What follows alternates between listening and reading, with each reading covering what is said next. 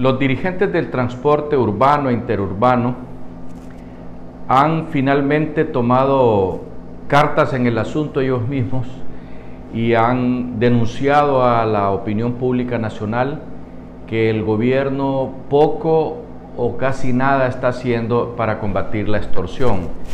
Sabemos, dijeron ellos, que en ciertas localidades andan luchando y entran y toman la localidad para atrapar a los que se dedican a la extorsión, en este caso a los que sirven de mandaderos a la extorsión.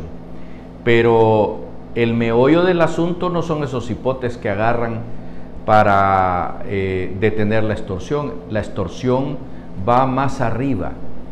Platicábamos nosotros eh, hace unos días con un par de oficiales con rango de generales de la Policía Nacional y nos explicaban que la extorsión es un fenómeno difícil de detener porque están involucrados desde abajo hasta arriba.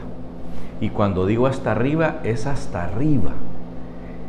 Ahí hay diputados metidos, hay ministros metidos, hay oficiales metidos, eh, policía metido, eh, policía de investigación, fuerzas armadas metidos, eh, en fin, es un grupo de gente, claro, los mareros son los que andan en la calle y hacen las cobranzas, y denunciaban también los, dirigentes del transporte que esta gente utiliza a esa organización que se conoce como Tigo Money, que es una empresa de, la misma Tigo que nos vende el servicio de telefónico. Y que esta eh, empresa tiene ahora eh, lugares donde puede usted ir a depositarle dinero a un número Tigo.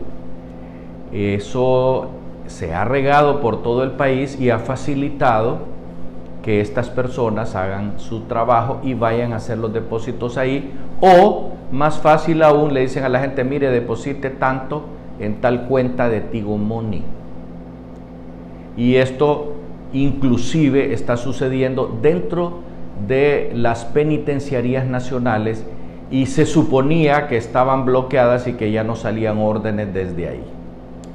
Es fácil determinar de dónde vienen las llamadas y a qué, a qué número se hacen los depósitos, pero claro, es un super negocio que va más allá de decenas de miles de millones de lempiras al año. Oiga bien, decenas de miles de millones de lempiras al año.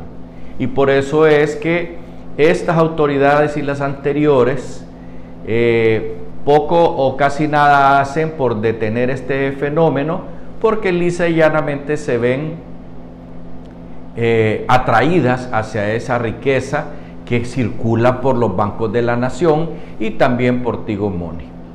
Así es que más claro no canta un gallo. Y si sabemos o saben las autoridades qué vías utilizan para recolectar esos esas montañas de dinero, ¿no creen ustedes, amigos televidentes, que siguiendo ese dinero se puede saber quiénes son los que están involucrados en esto? Hasta pronto.